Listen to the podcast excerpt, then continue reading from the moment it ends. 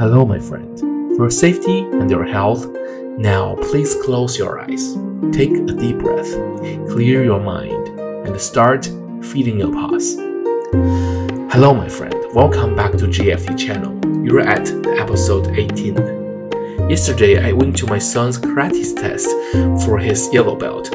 He had taken less than one month to be accepted by his sensei for his first test.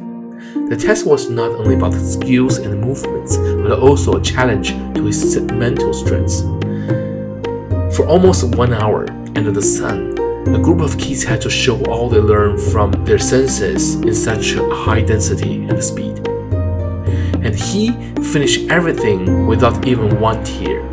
At the ceremony, when his sensei pulled his yellow belt in front of him, I, as a daddy, was proud of him from my heart. Learning karate was totally his choice. His mom and I didn't give him one single push. Since his first class, he was always the one who asked his sensei to train him harder. His reason was cute.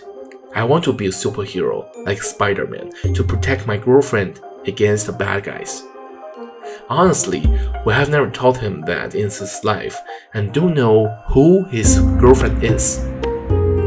In his cute little mind, there was nothing else between good and evil, and that was where all his strength and energy came from.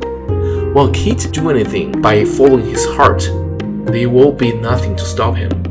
All the challenges and fear will disappear. He will push himself to the destination. Therefore, as a parent, I don't think I have to inject my value and desires to his mind at all, which will actually cause opposite effect. Well, well, well. This is the end of your show today. Thank you for your time and your faith. Now, please take another deep breath. Open your mind, your eyes, and get back to the real world you came from. May the God bless you